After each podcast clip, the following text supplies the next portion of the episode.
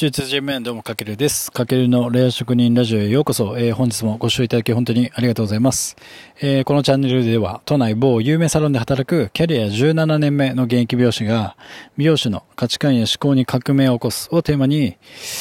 ビジネス視点から職人力をアップデートするための学びや知識を独自の視点でお届けするそんな番組となっております。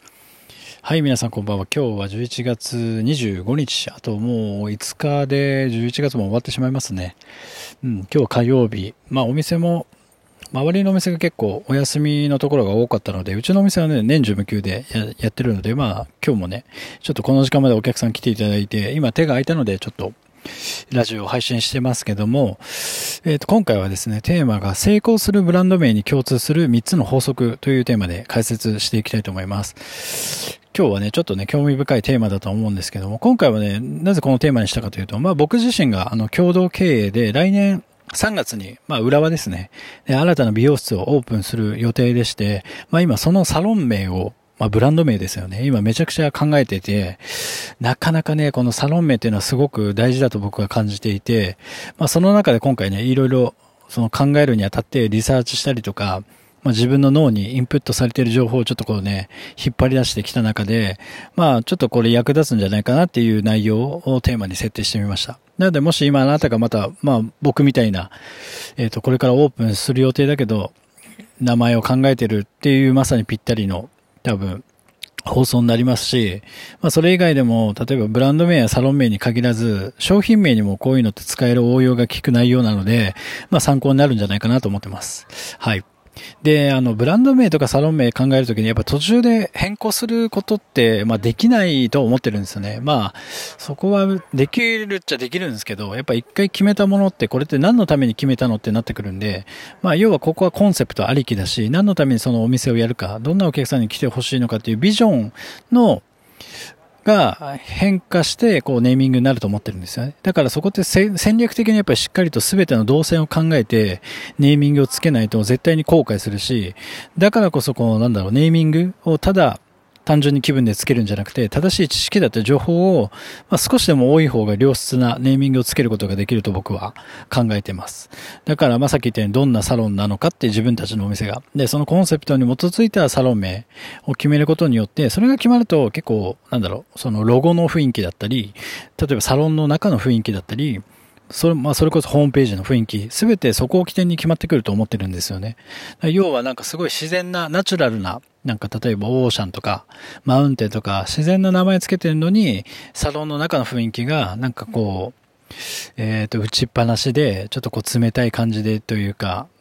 モードな感じだと、なんかちょっと違いますよね。だからそのサロン名を決めるってことは、それ以外が全て決まってくるってことなので、ここって結構慎重に考えなきゃいけない部分ではないのかなと僕は感じてます。あとは、例えばね、店舗展開を、店舗展開か、を考えた時のことも視野に入れなきゃいけないし、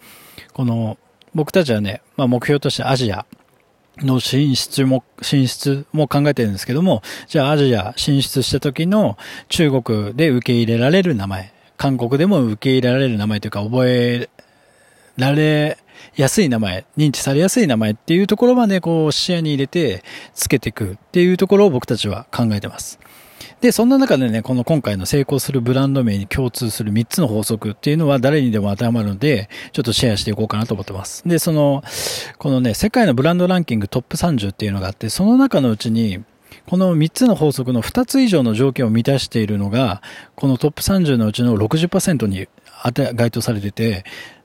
この3つの法則のいずれか1つを満たしているのが、なんと86%。もうこのランキングトップ30の中から、えっと、共通してるんですよね。で、その3つっていうのを今伝えますけれども、まず1つ目に、この、ブランド名とかサロン名、文字の長さは、アルファベットで5文字から10文字以内が、えっと、いいとされています。で、5文字から10文字だと何がいいかっていうと、例えばメールとかね、ツイッターとか、例えば SNS 発信するときとかに、やっぱ文字が打ちやすかったりとか、ありますよね。だから10文字に、10文字以上になってくると結構呼びづらかったりするので、うん、ここはすごく大事かな。で、アルファベットで表記するってこともすごく大事ですね。まあ日本の企業で漢字だったり、カタカナだったり、ひらがなもあるんですけども、大体こう世界のトップ30は全部、えっ、ー、と、ローマ字というかアルファベット表記なので、例えばだからホンダとかね、まあ、日本企業のホンダさんも、アルファベットだと5文字。で、ディズニーは5文字。で、あと、マイクロソフトも、え、9文字ですね。あと、スターバックスも、えっ、ー、と、9文字。あと、Facebook も8文字。やっぱこうやって5文字から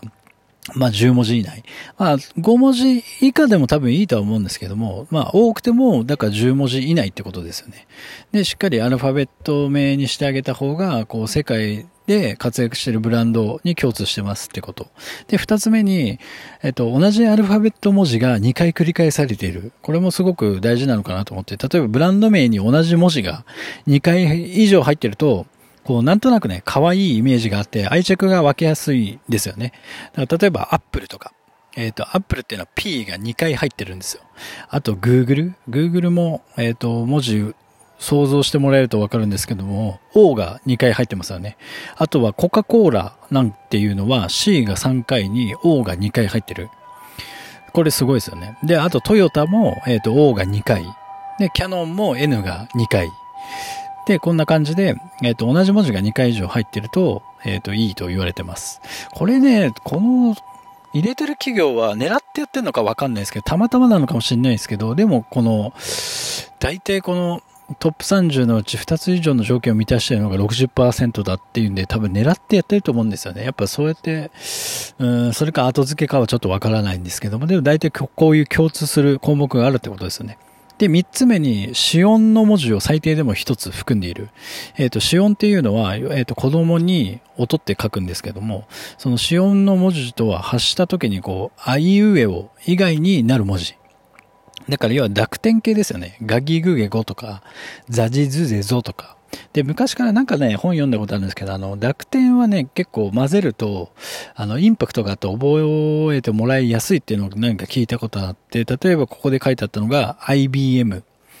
えっ、ー、と、IBM ですね。あと、Uber。Uber もバーが入ってますね。あと、BMW も B ですよね。あと、Amazon。Amazon もゾウが入ってますよね。こういう感じで、ちょっと濁点も一つ含んでると、えっ、ー、と、共通してる、世界で活躍する、共通するえっ、ー、と、企業に入ってるってことです。だからこのまあ3つをちょっとおさらいすると、えっ、ー、と、アルファベットはだから5文字から10文字以内。で、かつ、同じ、その中に同じ文字が2回以上入ってる。かつ、濁点が1つでも入ってる。と、いいブランド名になるんじゃないかなっていうことです。だから世界で戦えるとか、世界で活躍している企業と共通するこの3つの法則なので、まあそこら辺もこう視野に入れて、えっ、ー、と、ブランド名とかサロン名とか、まあ商品名とかつけてあげるといいんじゃないかなってことです。まあこれをちょっとね、これ見たとき僕も、ああ、これいいなと思って参考にちょっと今後、えっ、ー、と、サロン名を決めていこうかなと思ってますので、まあね、これ以外にも、あの、いろんな要素あるんですよね。それ以外にも。ただこの3つっていうのは、あの、すごい、ああ、これいい情報だなと思ったので、ちょっとシェアしたくなったので、今回こういうテーマに設定させていただきました。はい。というわけで今回は成功するブランド名に共通する3つの法則というテーマで解説させていただきました。まあ今ね、ちょっとね、ブランド名ね、ほんとめちゃくちゃ今練りに練って考えてるんですけども、まあこんな感じで、もうサロンオープンの前からどういうことを考えて、サロンをオープンさせて、どういうふうにサロンを伸ばしていくかっていうのを、ちょっとね、今後またリアルにラジオでもえっ、ー、と、コツコツと配信してきますので、ぜひ見守っていただけたら嬉しいと思います。はい。なんかね、ブランド名に関するいい、なんかアイディアとかあれば、ぜひコメントをいただけると嬉しいです。あとフォロー、いいね、ぜひお願いします。あの、最近ね、なんかフォローしていただく機会が増えてきたので、とても嬉しく感じます。僕もちょっとね、それを見るとまたやる気になって、素敵な情報を、えっと、皆さんにお届けしようというモチベーションが高まりますので、ぜひお待ちしております。はい、というわけで、えっ、と、かけるでした。最後までご視聴いただきありがとうございます。いちチャイバー。